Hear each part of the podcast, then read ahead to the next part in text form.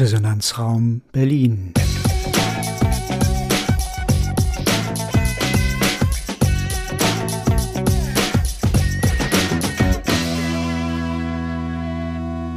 Ein Podcast des Gasthörerprogramms Bana der TU Berlin.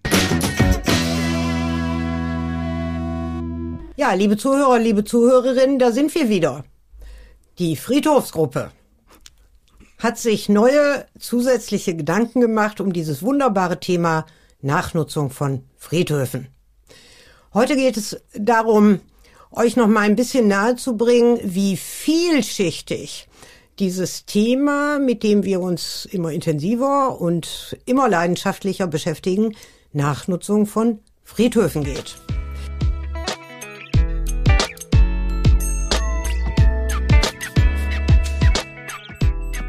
Wir hatten ja in unserer ersten Folge schon gesagt, dass wir uns vorgenommen haben, mit Leidenschaft und Liebe zu Friedhöfen dieses Thema doch vielleicht ein bisschen zu systematisieren, aber das Ganze auch möglichst mit praktischen äh, Erfahrungen zu verbinden und mit äh, praktischer, ich glaube im Behördendeutsch heißt das in Augenscheinnahme von solchen Flächen, mit denen wir uns äh, beschäftigen wollen.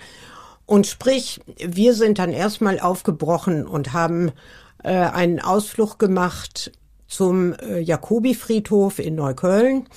Äh, da haben inzwischen die Prinzessinnengärten dem einen der anderen von euch vielleicht bekannt, ähm, als eine der Keimzellen von Urban Gardening in Berlin am Moritzplatz, die dort eine Dependance aufgemacht haben, ähm, um hier auszuprobieren, was genau eigentlich Doris, ich habe es wieder vergessen.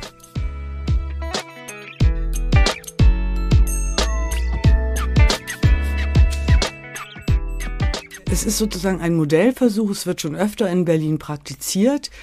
Aber tatsächlich, die Prinzessinnengärten existieren noch an ihrem ursprünglichen Ort und haben sich sozusagen eine Dependance auf dem Friedhof eingerichtet mit dem Ziel zu untersuchen, ist es möglich äh, und was kann man verändern, was kann man optimieren, ähm, äh, Kleingartennutzung auf Friedhöfen anzusiedeln wie sinnvoll ist das? Gibt es ein harmonisches Nebeneinander? Und mein ganz subjektiver Eindruck ist, dass es eine komische Wirkung hat, wenn man einen Friedhof betritt und vorne wird Kohlrabi gezüchtet und daneben ist eine trauernde Witwe mit ihrer Hake und zwischen allem liegt einer, äh, ich nenne es einfach mal schnöde, eine Schnapsleiche, auch eine Art von Nachnutzung. Und äh, wir haben dann mit jemandem von der Friedhofsverwaltung gesprochen. Und es war nur ein sehr kurzes Gespräch, aber äh, hat schon, es hat sich da schon angedeutet, dass diese, diese ähm, geringere Nutzung der, der früheren Bestattungskultur, ja, dass die Leute also weniger zu ihren Gräbern gehen, dass das durchaus dazu führt, dass äh, zum Beispiel die ältere Witwe sich unsicher fühlt, wenn sie in einem Umfeld, wo wenige Menschen sich aufhalten, äh, ihren sonntäglichen Besuch abstattet. Und daher sagt uns die Dame von der Friedhofsverwaltung, hält sie es für durchaus sinnvoll und hat auch positives Feedback bekommen, eine größere Nutzung anzubieten auf den Friedhöfen. Zum Beispiel auf diesem Jakobi-Friedhof kann man in der Kapelle Yoga machen. Und es gibt diverse Veranstaltungen, um einfach den Friedhof mehr zu bevölkern und da, dadurch auch mehr Sicherheit und mehr soziale Kontrolle anzubieten.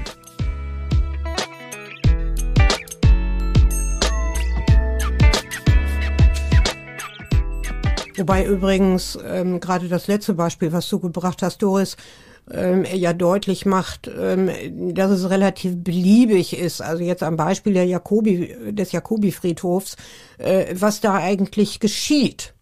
ähm, das scheint von einer gewissen Hilflosigkeit auch geprägt zu sein, dass man sagt, also gut, also jetzt haben wir die Prinzessinnengärten hier an Land gezogen, die machen hier ein bisschen Gemüseanbau äh, und pflanzen Blumen und äh, wir haben die Yoga-Lehrerin aus der Nebenstraße äh, gefunden, die hier Kursangebote macht.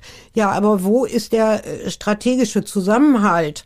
äh, bei diesen Themen. Und äh, hier kann man ja äh, gegebenenfalls, wir hatten das in der letzten Episode ja schon angesprochen, hier kann man gegebenenfalls ja, wenn man äh, die Beteiligten einbezieht, äh, zusätzliche Ideen sammeln, vielleicht äh, Input bekommen für ein etwas geschlosseneres Konzept, um dieser Beliebigkeit entgegenzuwirken. Denn mit dieser Beliebigkeit wird es natürlich irgendwie auch beliebig auf äh, dem Friedhof. Ähm, und ähm, äh, Friedhöfe sind ja äh, meditative Orte sind äh, äh, mystische Orte teilweise, alte, entwidmete Friedhöfe, wenn sie nicht äh, bisher nachgenutzt werden. Also von daher sind Friedhöfe ja ganz besondere Orte ähm, und die der Beliebigkeit von äh, Gegenwartsnutzung auszusetzen, ist natürlich kein ganz ungefährliches Spiel. So, eine vage These, die ich da gerade formuliert habe. Aber wir haben ja gesagt, ähm, wir müssen erstmal mehr Informationen haben, um äh, trittsicherer dann auch äh, tatsächlich ich hätte fast gesagt, eine politische Richtung als Gruppe entwickeln zu können, ähm, mit äh, dem Ziel, vielleicht auch die eine oder andere Empfehlung auszusprechen. Doris, wo sind wir denn da jetzt angekommen?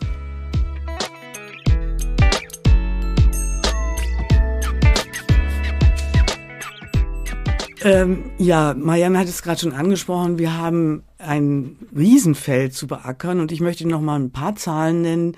Es gibt in Berlin über 220 Friedhöfe, wobei zwei Drittel konfessionell betrieben werden und ein Drittel unter städtischer Verwaltung sind.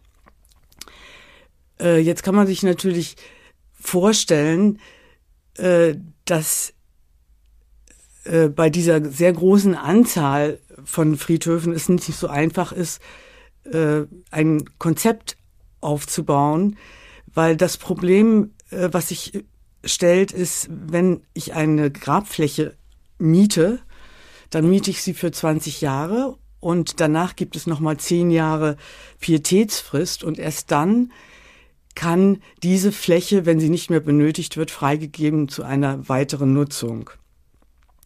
Das ist für meine Begriffe ein Grund dafür, warum es relativ schwierig ist, hier über Nachnutzung zu sprechen, weil dieser lange Zeitraum eben schlecht vereinbar ist mit kurzfristigen Planungen.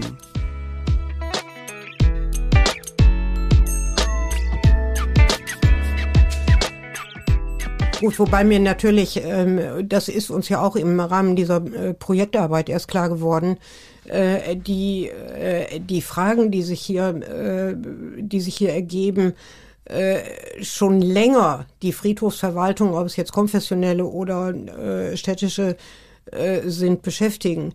Denn wir haben einfach eine deutliche Veränderung in der Bestattungskultur. Ähm, das heißt also, wir haben unendlich viel mehr Urnenbestattungen als noch vor 20 Jahren.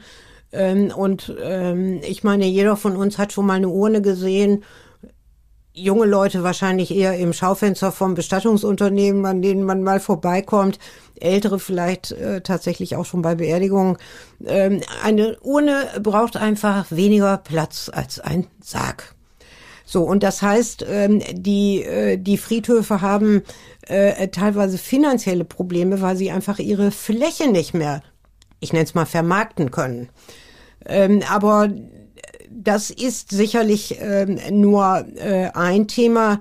Ähm, hier kommt dazu, also finanzielle Probleme haben auch vor allen Dingen die konfessionellen äh, Friedhöfe, weil die städtischen Friedhöfe in Berlin subventioniert werden von der Stadt. Die konfessionellen nicht, die müssen gucken, wo sie bleiben. Und die dürfen natürlich nicht gewinnorientiert arbeiten. Sollte man das ändern? Weil die ja schließlich auch im Wettbewerb stehen, Doris?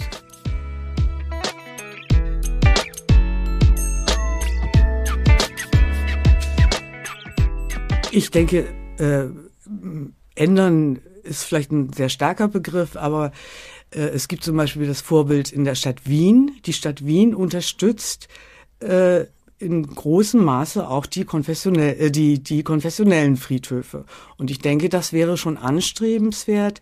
Und es, es gibt auch erste Ideen schon dazu und erste Schritte auch, dass man zum Beispiel die Wegeführung äh, erleichtert und finanziell auch bezuschusst auf den konfessionellen Friedhöfen. Und ich denke, es geht schon in die Richtung, dass da mehr Unterstützung bedarf gesehen wird.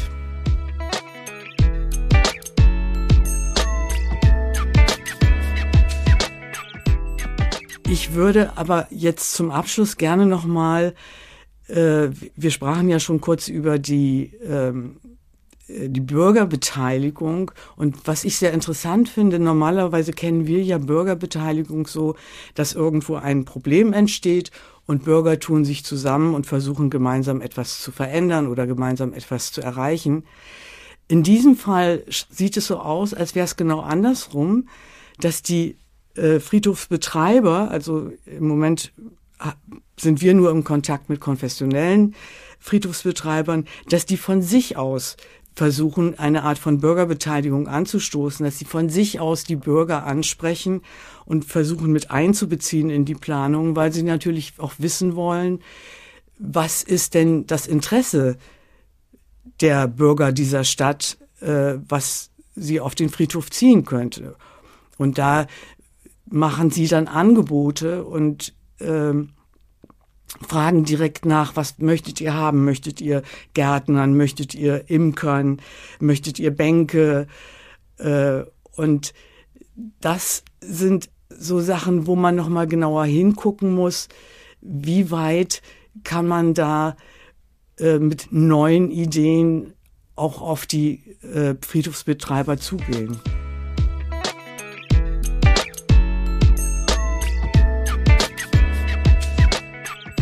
Vielleicht noch eine Ergänzung, Doris. Das leitet auch gleich über zu unserem Werbeblock für die nächste Episode. Denn die Friedhofsverwaltungen haben seit 2020 eigentlich eine gute Leitplanke, um Beteiligungsprozesse zu organisieren. So, jetzt in unserem Sinne und in unserem Interesse. Denn im Jahr 2020 hat die Kultusministerkonferenz, also die Versammlung der Kultusminister von Bund und Ländern, den Beschluss gefasst, äh, Friedhöfe ähm, in die Liste des äh, immateriellen Kulturerbes, äh, Kulturerbes ähm, aufzunehmen.